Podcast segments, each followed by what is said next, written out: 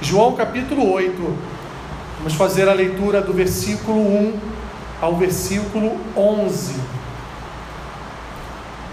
Amém? Jesus, entretanto, foi para o Monte das Oliveiras. De madrugada, voltou novamente para o templo, e todo o povo ia ter com ele, e assentados ensinava. Os escribas e fariseus trouxeram à sua presença uma mulher surpreendida em adultério, e fazendo-a ficar de pé no meio de todos, disseram a Jesus: Mestre, esta mulher foi apanhada em flagrante adultério. E na lei nos mandou Moisés que tais mulheres sejam apedrejadas. Tu, pois, que dizes? Isto diziam eles tentando, para terem do que o acusar. Mas Jesus, inclinando-se, escrevia na terra com o dedo. Como insistissem na pergunta, Jesus se levantou e lhes disse: Aquele que dentre vós estiver sem pecado, seja o primeiro que lhe atire pedra. E tornando a inclinar-se, continuou a escrever no chão. Mas, ouvindo eles esta resposta, e acusados pela própria consciência, foram se retirando um por um, a começar pelos mais velhos até os últimos, ficando só Jesus e a mulher no meio onde estava. Erguendo-se Jesus e não vendo a ninguém mais além da mulher, perguntou-lhe: Mulher, onde estão aqueles teus acusadores? Ninguém te condenou? Respondeu ela: Ninguém, Senhor. Então lhe disse Jesus: Nem eu tampouco te condeno. Vai e não peques mais. Pai, esta é a tua palavra. Peço a ti que o Senhor venha me ajudar a ministrar sobre o teu povo essa breve reflexão, que essa palavra possa encontrar, Senhor, possa encontrar lugar no coração dos meus irmãos, assim como a boa semente alcança uma terra fértil. Assim eu oro em nome de Jesus. Amém. Deixe sentados,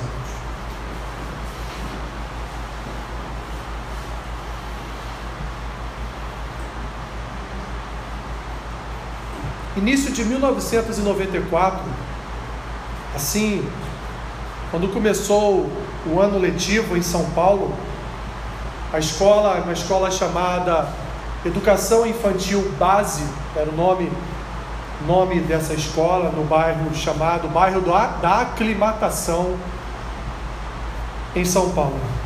Provavelmente esse bairro deve ser um bairro fresquinho, né? Bairro da Aclimatação. Ali então se iniciava mais um ano letivo nessa escola, escola infantil, educação infantil base. Tudo corria normalmente nos primeiros meses, até que algum tempo depois, duas mães, uma chamada Lúcia e outra chamada Cleia, notaram comportamentos estranhos nos seus filhos. Seu filho e seus filhos tinham alguns machucados próximos das suas regiões íntimas.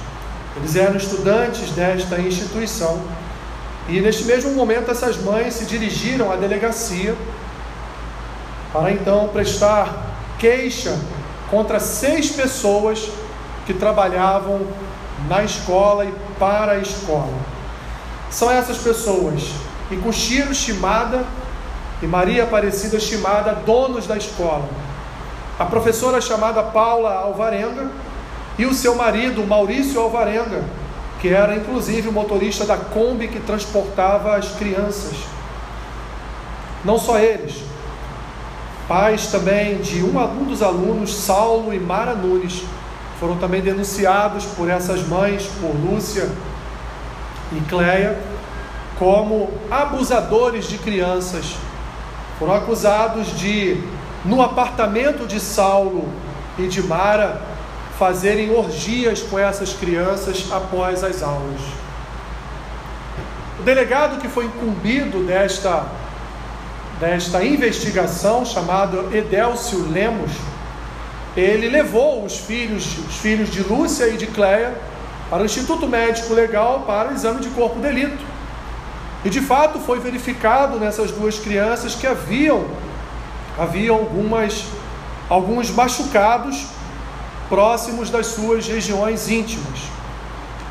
Mas o relatório do laudo foi inconclusivo para violência sexual.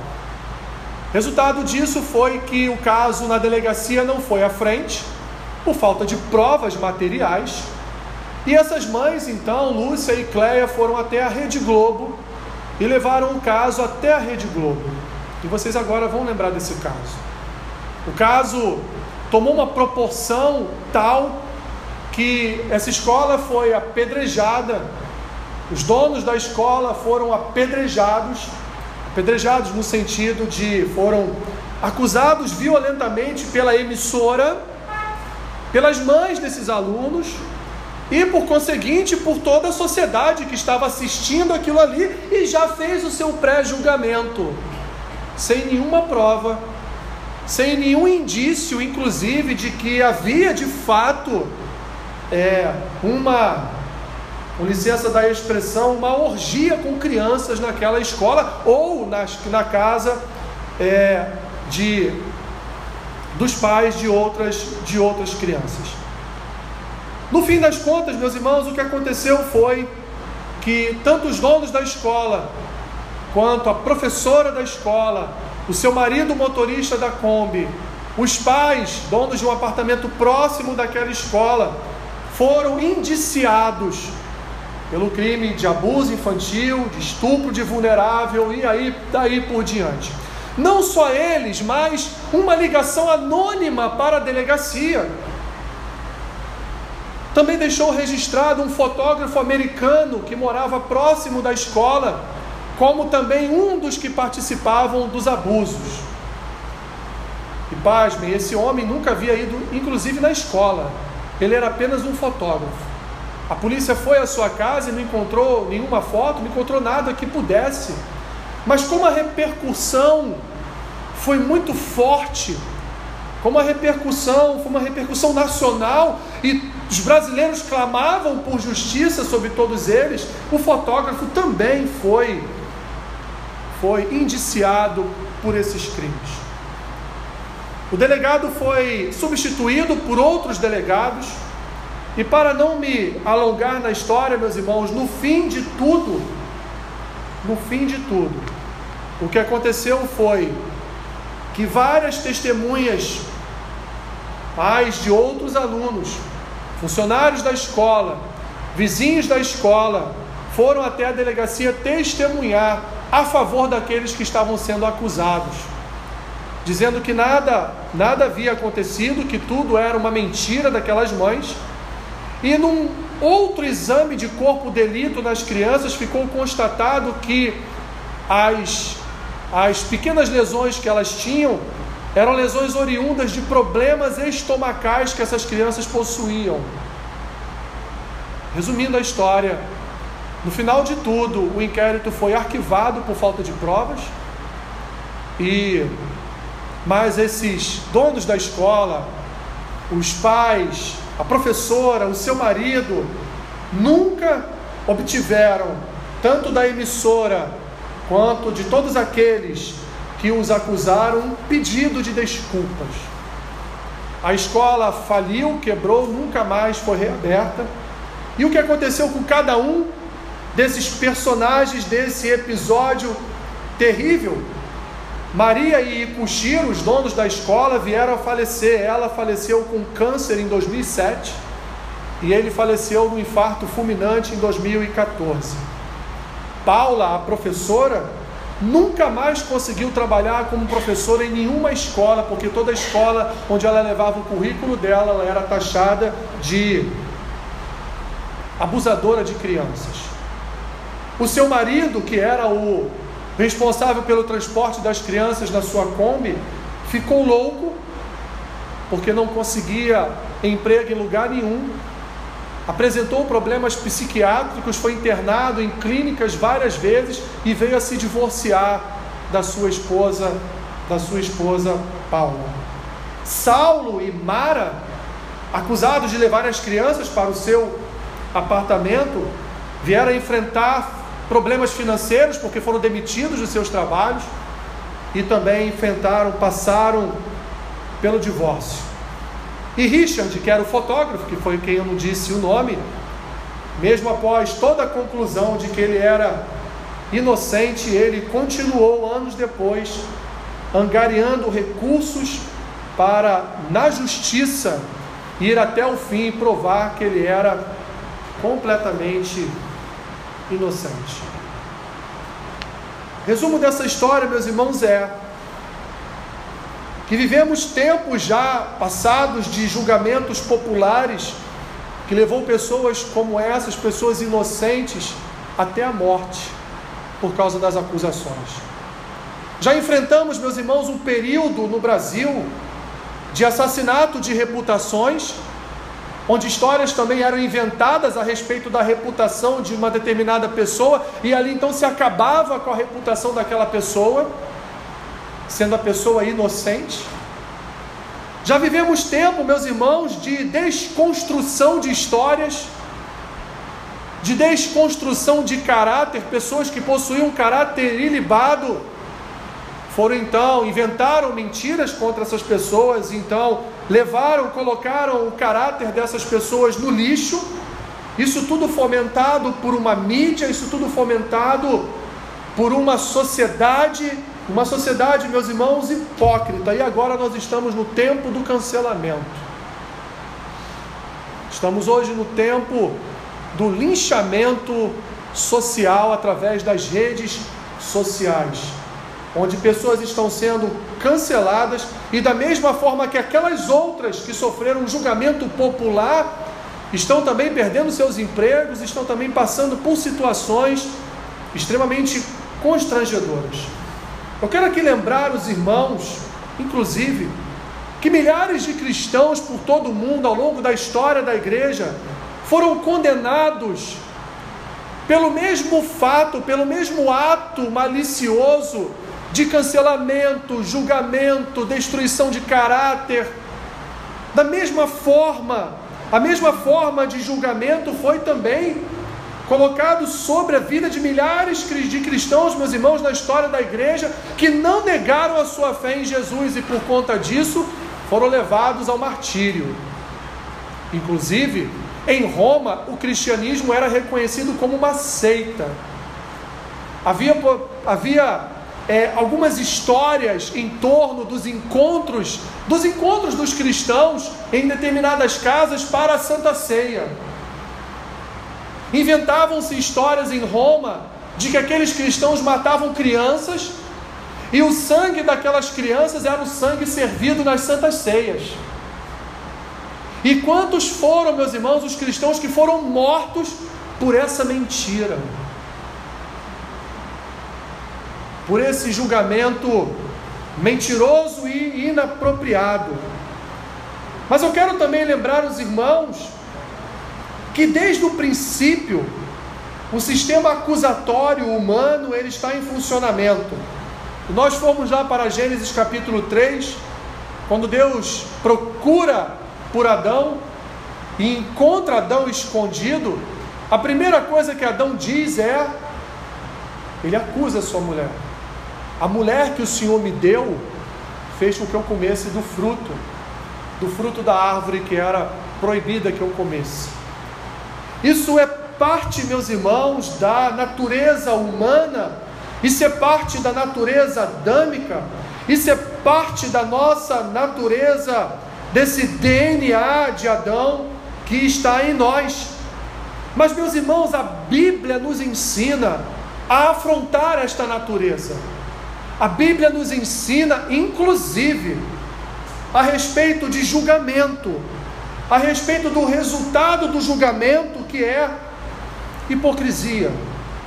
E nós devemos aprender, meus irmãos, a fugir definitivamente destes desejos carnais e esses desejos carnais são desejos carnais de superioridade espiritual, porque aquele que julga se acha superior espiritualmente daquele que por aquele daquele a quem ele julga. Aquele que julga, ele acha que é melhor do que aquele a quem ele está julgando. O nome disso é hipocrisia. E Jesus, meus irmãos, nós vamos ver um texto em Mateus o texto que fala a respeito dos ais de Jesus, em quase todo o texto, Jesus traz analogias da vida, da vida teórica dos fariseus para a sua vida prática. E ele vai, em cada um dos parágrafos, ele vai chamar os fariseus de hipócritas, porque julgavam a nação, julgavam a outros, mas eles não eram capazes de realizar esse julgamento, porque eles também não eram, não eram aqueles que cumpriam as escrituras. Olhem, por exemplo, meus irmãos, para para o caso da mulher adúltera. Para o caso aqui desta mulher que não foi protegida por Jesus, que também não foi condenada por Jesus, mas que é uma situação em que Jesus levou todos que estavam ali a pensar nos seus próprios pecados e nas suas próprias vidas antes de estabelecer critérios de julgamento para outros. Meus irmãos, isso isso é muito importante para nós porque poucos falam a respeito destas coisas. E nós não podemos, meus irmãos, por isso que eu trouxe aqui o exemplo da, da escola de base, da escola infantil base. Porque é um exemplo para nós, meus irmãos, é o exemplo para nós do que um julgamento pode fazer com uma vida. E aqui não foi só com uma vida, aqui foram várias vidas que foram destruídas pela, pela mentira de duas mães. Isso é muito isso é muito sério para nós. Havia uma lei, e essa lei está registrada lá em Levítico, capítulo 20, versículo 10, em Deuteronômio, capítulo 22, versículos 22 a 24. A lei dizia que se o homem e a mulher fossem pegos em adultério, tinham que ser mortos. Mas a lei abria um parênteses para o apedrejamento, não dizia a forma que eles deveriam ser mortos. Mas a mulher que fosse virgem e fosse pega em adultério, essa morreria apedrejada. Mas as outras formas de adultério, é, o texto não fala, não fala de forma nenhuma em apedrejamento, mas se criou um costume de se matar os adúlteros através do apedrejamento, que era, meus irmãos, era algo muito comum naquele tempo e é algo ainda muito comum nos dias de hoje naquela região. Vocês já assistiram uma mulher sendo morta por apedrejamento? Eu já. É terrível. Os legalistas, portanto, os fariseus, os escribas, queriam então que a lei fosse cumprida. Pegaram esta mulher em flagrante adultério e fizeram o que? Vamos levar a Jesus. Porque vamos agora tentar pegar Jesus no erro, como diz o próprio texto, e vamos então não só condenar esta mulher, porque para nós ela também pouco importa. Nós não estamos preocupados com a vida desta mulher, nós estamos preocupados em pegar Jesus em algum erro. E essa mulher, então, na verdade, foi o que a gente chama hoje de bucha. Ela foi a famosa bucha, ela foi levada ali só para que eles pegassem Jesus no erro. E qual seria o erro de Jesus? Poderiam ser dois. O primeiro deles é ir contra a lei mosaica, que dizia que o adúltero deveria ser morto, não dizia a forma, mas dizia que deveria ser morto, e Jesus, portanto, poderia dizer: olha, a lei de Moisés diz que ela tem que morrer, então vocês tratem de matá-la. Mas aí, em contrapartida, ele estaria desafiando ou descumprindo uma lei romana, porque era proibido nos lugares onde Roma ocupava era proibido que a população daquela região, ainda que fosse daquela região, ainda que fosse pela religião deles, eles viessem a, a ceifar a vida de alguém, viesse a matar alguém, era proibido. Só Roma poderia fazer isso. Por isso que os escribas e fariseus não mataram Jesus por apedrejamento. Por isso que eles entregaram a quem? Entregaram a incumbência da morte de Cristo a Roma. E Cristo então foi morto na cruz, que era um método romano, um dos métodos romanos, o pior método romano para matar alguém era a crucificação. Jesus então ele está ali é, diante da bola 7, né, o que a gente chama lá no, na, no bilhar. Diante da bola 7, o que eu faço? Se eu disser que é para eles matarem esta mulher, o que vai acontecer? Se eu falar para cumprir o que diz a lei mosaica, eu estarei descumprindo a lei romana, e eles então me levarão preso para as autoridades romanas. Se eu disser que não é para cumprir a lei mosaica, eles vão então fazer o quê? Vão me condenar por eu estar indo contra o que diz a lei mosaica, que é para matar o adúltero. Jesus então, meus irmãos, ele sai por uma terceira via que eles não esperavam. Porque também, meus irmãos, está na lei que só é capaz de levar alguém a julgamento aquele que é incumbido por Deus de julgar, e não só isso, não haveria de ter nesta vida qualquer tipo de pecado. E pasme, meus irmãos, a maioria dos escribas e fariseus eram adúlteros. Eles tinham outras mulheres. Jesus então diz o que para eles? Resumindo aqui a história, a exposição do texto. Jesus diz a eles: quem não tem pecado, que atire a primeira pedra. Qual de vocês não pecou como esta mulher pecou? Então, o Espírito falou à consciência daqueles homens e eles saíram daquele local com e levaram junto a sua a sua hipocrisia. Jesus, meus irmãos, ele apela para a consciência, a consciência de cada um. Jesus mostra, meus irmãos, quanto o julgamento é um ato hipócrita. Quanto um julgamento é um ato que não deve fazer parte, ou pelo menos não deveria fazer parte da vida do povo de Deus. Por que, meus irmãos? Porque, em primeiro lugar, somos todos iguais. Eu vou pedir que você mantenha a sua Bíblia aberta. Abra lá em Romanos capítulo 2. Romanos capítulo 3, aliás.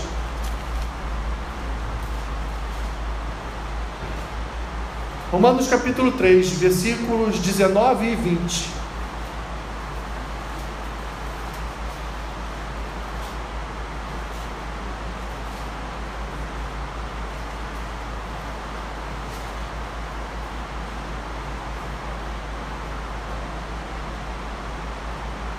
Não podemos julgar, meus irmãos, porque somos todos iguais. Olha o que diz o texto, Romanos 3, versículo 19. Ora, sabemos que tudo o que a lei diz, aos que vivem na lei o diz, para que se cale toda a boca e todo mundo seja o quê?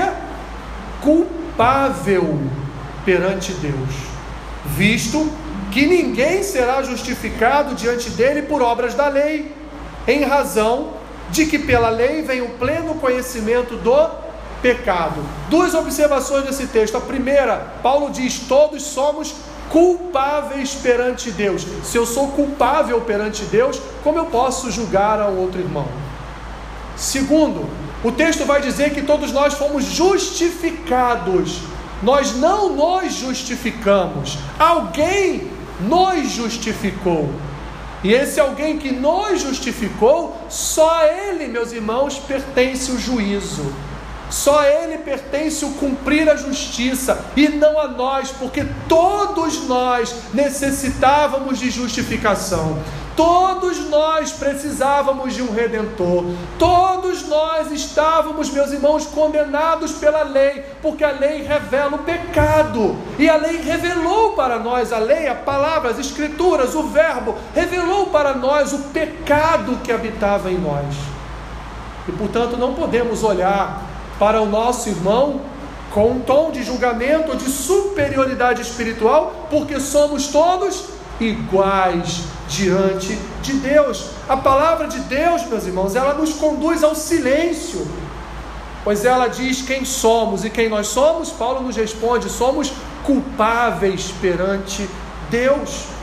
E portanto, devemos reconhecer essa culpabilidade diante do Senhor Devemos reconhecer, meus irmãos, quem somos nós para julgar? Quem somos nós para imputar alguém culpa? Quem somos nós, meus irmãos, para fazer, ainda que seja um pré, mas quem somos nós para julgarmos os nossos irmãos? E é exatamente isso que Jesus vai ensinar aos escribas e fariseus no caso da mulher adúltera. Porque existia uma lei, eu já falei aqui dela, que está registrada em Deuteronômio capítulo 17, versículo 7, que ela diz o seguinte: a lei só pode ser cumprida por aquele que a cumpre. E ali entre os fariseus e escribas não havia um sequer cumpridor da lei. E Jesus, sabendo disso, ele disse: Quem não tem pecado, ou seja, quem cumpre toda a lei, atire a primeira pedra. E ninguém foi capaz de fazer isso, porque todos eram culpáveis perante o Senhor. Porque todos sabiam que possuíam pecados diante de Deus e, portanto, não podiam apedrejar a mulher, a mulher adúltera. Não somos, meus irmãos, justificados, como diz aqui o texto, por nossas próprias obras. E a Escritura deixa isso claro para nós. Nós necessitávamos de um redentor que justificasse perante o Senhor todas as obras maléficas das nossas mãos. Precisávamos. Precisávamos do Cordeiro Vicário. Precisávamos do Santo enviado por Deus. Precisávamos de um que nos justificasse diante do Senhor. Por isso, meus irmãos, que as Escrituras reprovam veementemente o julgamento. Romanos capítulo 2, versículo 1. Volta aí uma folhinha da sua Bíblia. Olha o que diz Romanos capítulo 2, versículo 1. Portanto, és indesculpável, ó homem, quando julgas, quem quer que sejas Ouça bem, meu irmão, minha irmã. És indesculpável ao homem quando julgas quem quer que seja. Porque no que julgas a outro, a ti mesmo te condenas, pois praticas as próprias coisas que condenas. Vamos, vamos aqui confirmar essa palavra de Paulo com a palavra de Cristo? Abram lá em Mateus, capítulo 7. Jesus, ainda no Sermão do Monte, Mateus capítulo 7, versículo 1.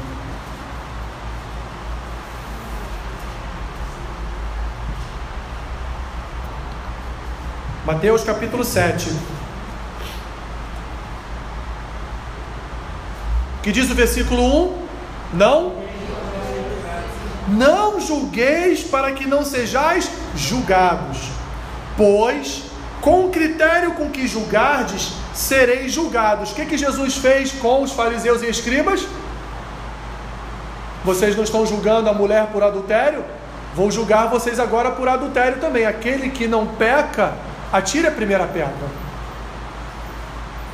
Com o critério que julgardes, sereis julgados, e com a medida que tiverdes medido, vos medirão também. Por que vês tu o argueiro no olho do teu irmão, porém não reparas na trave que está no teu próprio?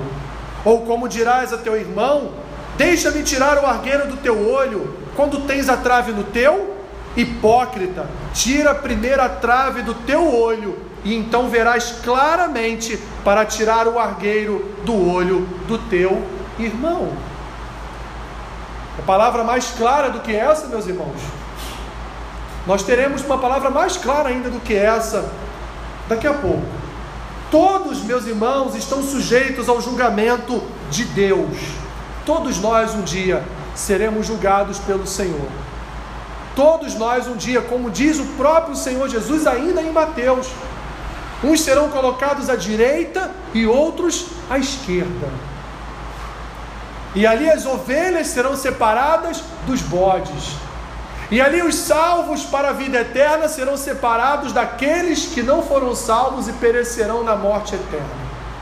Todos nós passaremos pelo juízo divino um dia, meus irmãos. Por isso que não podemos supor em qualquer momento ou a qualquer momento superioridade alguma sobre outras pessoas. Nós não somos superiores espiritualmente sobre ninguém, meus irmãos, porque Deus olha para nós e vê em nós a imagem do Filho que perdoou os nossos pecados, que curou as nossas iniquidades, que sarou as nossas feridas e nos salvou para uma vida eterna com Deus.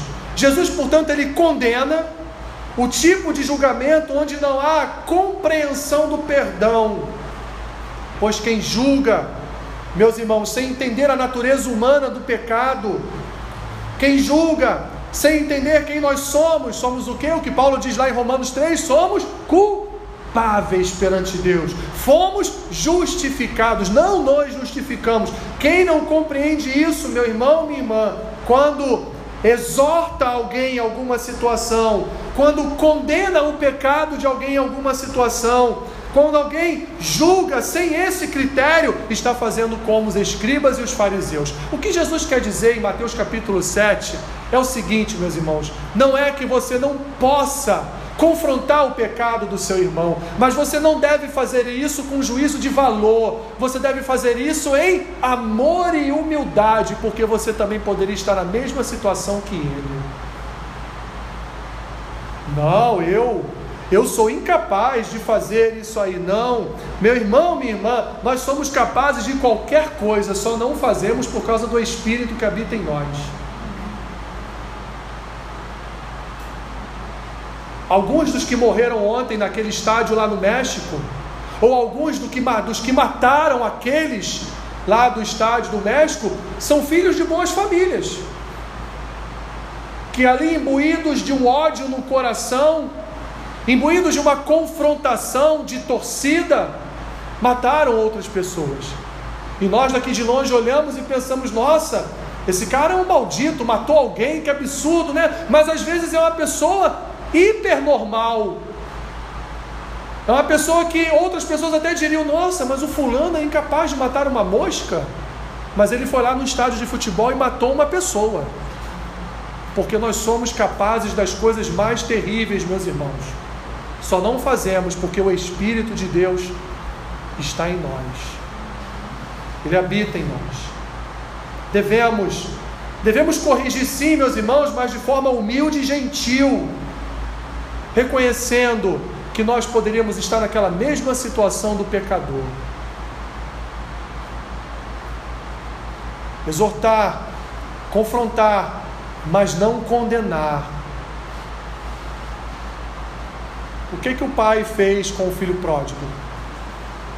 Quando seu filho voltou depois de gastar toda a sua fortuna, quando o filho voltou depois de gastar metade, metade dos bens do seu pai, se alimentando com porcos, na esbórnia, hoje em dia na noitada, né?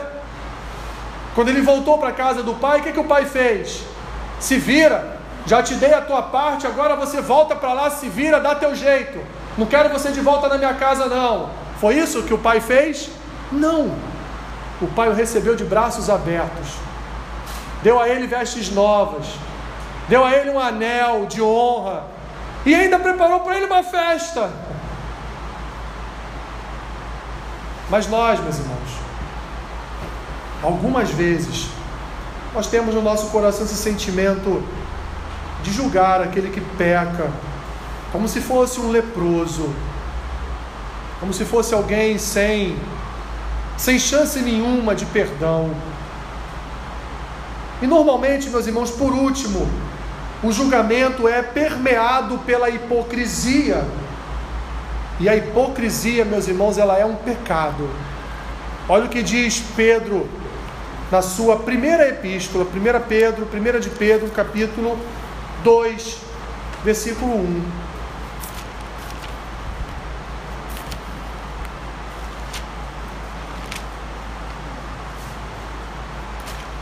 Primeira epístola de Pedro, capítulo 2, versículo 1.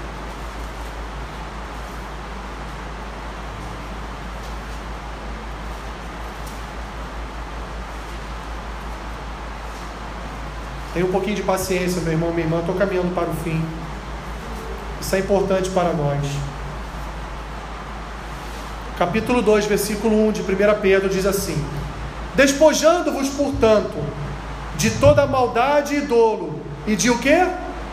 De hipocrisias e invejas, e de toda sorte de maledicências. O que ele vai dizer depois? Desejai ardentemente, como crianças recém-nascidas, o genuíno leite espiritual, para que por ele vos seja dado crescimento para a salvação, se é que já tendes a experiência de que o Senhor é bondoso. Pedro diz, para aqueles que vão ler a sua palavra lá em Roma e depois em outros lugares, Pedro diz: Olha, vocês agora são transformados.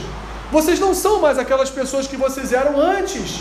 Uma vez que a salvação e a vida eterna chegaram nas suas vidas, vocês devem então se limpar, se despojar das práticas desse mundo. E a hipocrisia é um pecado do mundo. A hipocrisia é uma prática do mundo. A hipocrisia é um método que o mundo encontrou para destruir vidas, para destruir famílias, para destruir instituições. É uma forma que o mundo encontrou, meus irmãos, de destruir a sociedade. A hipocrisia é uma prática mundana pecaminosa. Em determinada medida, ela vai descaracterizar a vida cristã. Pedro disse: despojando-vos, limpando o seu coração de toda sorte de maledicência, hipocrisia. Ele coloca a hipocrisia junto com maledicência, com aquele que fala mal, com aquele que julga, com aquele que não tem uma palavra reta no seu lábio mas aquele que a todo momento ele confronta com julgamentos, confronta com sentenças de morte. E quantas vezes, meus irmãos, isso acontece até dentro da nossa casa. Jesus não suportava, não suportava a presença de hipócritas. Vocês vão ver, meus irmãos, em todos os evangelhos, Jesus sempre toca no ponto da hipocrisia. Parecia que era o pecado que Jesus mais abominava era a hipocrisia. Jesus não suportava a hipocrisia dos fariseus e dos escribas, e não foram poucas as vezes em que ele criticou essa postura. Último texto, Mateus capítulo 23.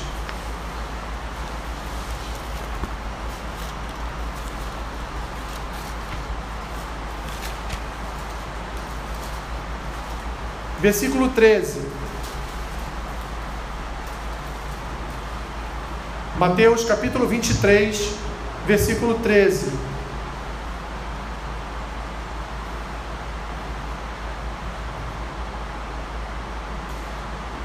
Ai de vós, escribas e fariseus, hipócritas, porque fechais o reino dos céus diante dos homens, pois vós não entrais, nem deixais entrar os que estão entrando.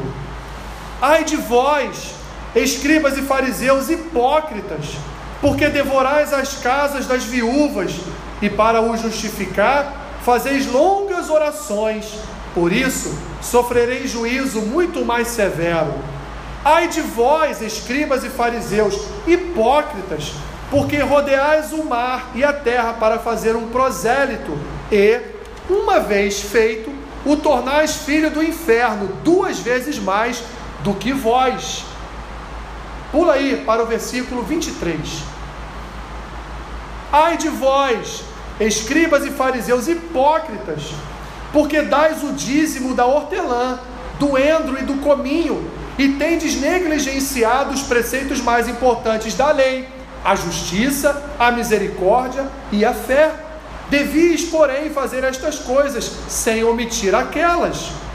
Guias cegos, que coais o mosquito e engolis o camelo. Ai de vós, escribas e fariseus, hipócritas, porque limpais o exterior do corpo e do prato, mas estes por dentro estão cheios de rapina e intemperança. Fariseu cego, limpa primeiro o interior do corpo, para que também seu exterior fique limpo.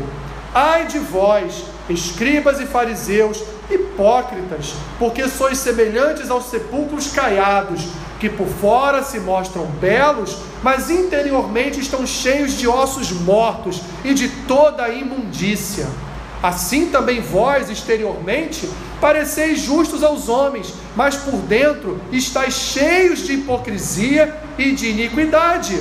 Ai de vós, escribas e fariseus, hipócritas, porque edificais os sepulcros dos profetas, adornais os túmulos dos justos, e dizeis: se tivéssemos vivido nos dias de nossos pais, não teríamos sido seus cúmplices no sangue dos profetas. Mentirosos! Se morassem, se vivessem no tempo dos profetas, eles matariam os profetas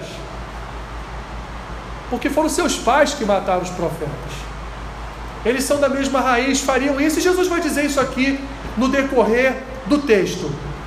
Vocês não vão ver, meus irmãos, em nenhum dos evangelhos, Jesus falar mais a respeito de um pecado quanto ele fala da hipocrisia. E eu quero aqui trazer para nós algumas aplicações a respeito do julgamento e da hipocrisia. Olha como a sociedade é hipócrita, meus irmãos. Passaram sete dias se esbaldando no carnaval, mas agora envia seus filhos para a escola com máscaras. Nenhum bloco de carnaval pediu atestado sanitário. Mas agora estão nas redes sociais falando que é absurdo entrar num shopping sem ser vacinado. Nós, meus irmãos, não podemos compactuar com hipocrisias. Pedro falou: despojando-vos da hipocrisia. Jesus aqui diz: se Jesus estivesse vivo hoje aqui entre nós, meus irmãos, falaria a mesma coisa dessa sociedade. Hipócritas que passaram sete dias nos blocos de carnavais sem máscara, né? Um se coçando ali com o outro, suados, desodorante vencido, perfume já, já não existia mais. Passaram madrugadas a fio nos blocos de carnavais e agora acabado o carnaval, envia os filhos para a escola com máscara, anda nos elevadores dos prédios com máscara, vão trabalhar de máscara. Não temos, meus irmãos, em primeiro lugar, não temos o direito de condenar de condenar os nossos irmãos. E o mundo, o mundo já está condenado, meus irmãos. Nós nem precisamos nos preocupar em condenar o mundo. O mundo já está condenado. Devemos adotar a prática da correção com humildade e gentileza. Por pior que seja, meus irmãos, o pecado daquela pessoa, nós não podemos de forma nenhuma confrontar pessoas com uma rigidez que, que parece com a rigidez dos escribas e fariseus. Devemos ter humildade e gentileza, refletindo assim o caráter do Deus amoroso a quem servimos, porque Deus não condenou a adúltera, Jesus não condenou ela, mas Jesus no final diz o que para ela? Vai. Jesus ensinou a ela como, como andar com a sua vida. Devemos compreender, meus irmãos, que o pecado é inerente à natureza humana e, portanto, todos nós estamos suscetíveis a cair. E quando vemos uma pessoa cair, não podemos jogar a pá de pau, a pá de cal em cima. Não podemos, meus irmãos. Assim como a nova natureza em Cristo, assim como a nova natureza em Cristo. É o resultado do perdão de Deus em nossas vidas e justificação pelos nossos pecados, assim também devemos olhar, olhar para esses irmãos, não com olhos de condenação, mas com olhos de perdão, com olhos de quem vai justificar as suas vidas, não somos nós, mas nós podemos ensinar o caminho para a justificação, podemos apresentar o caminho para o perdão, podemos apresentar o caminho para a reconciliação com Deus. Esse, esse é o nosso critério, meus irmãos. Não é o critério de julgar, mas é o critério de apontar uma melhor direção, como Cristo apontou para aquela mulher a melhor direção. Olha, você já viu o que aconteceu, né? Se voltarem a pegar você em adultério, vão te apedrejar. E eu não vou estar por perto, você vai morrer. Então, minha filha, vai, não peques mais. Não faça mais isso. Concluindo, Jesus coloca os acusadores na mesma condição da mulher pecadora, pois quem ali não tinha pecado?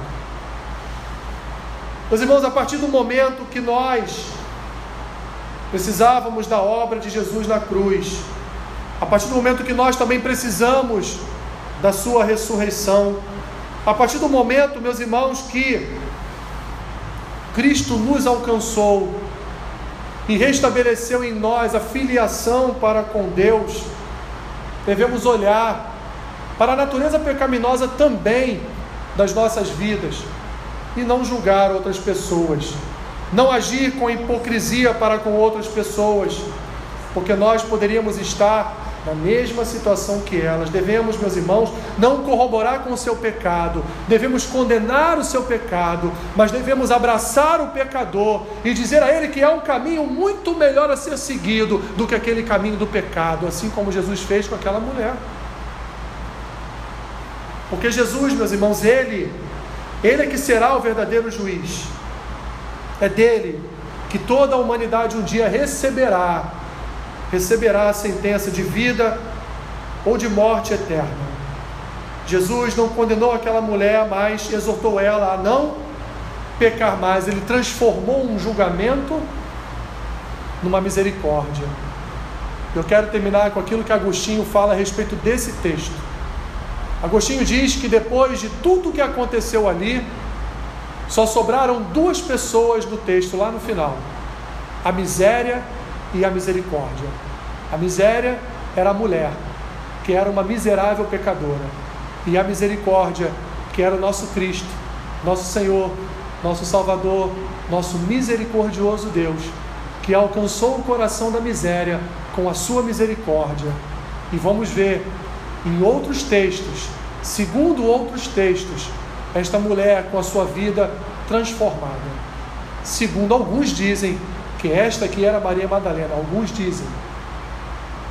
Veremos essa mulher então com a sua vida transformada, com a sua vida regenerada, porque ela não sofreu do seu Senhor um julgamento de morte para a sua vida. Nós vamos nos assentar à mesa, meus irmãos, nesta manhã. E aqui nós estaremos trazendo à memória aquilo que Jesus realizou por nós no Calvário.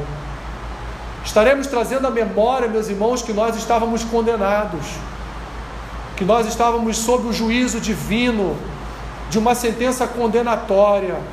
Nós estávamos, meus irmãos, condenados à morte e ao inferno, mas Cristo, a misericórdia, salvou a nós, os miseráveis, dessa morte. E Ele, através da Sua palavra, nos apresenta o caminho que devemos seguir.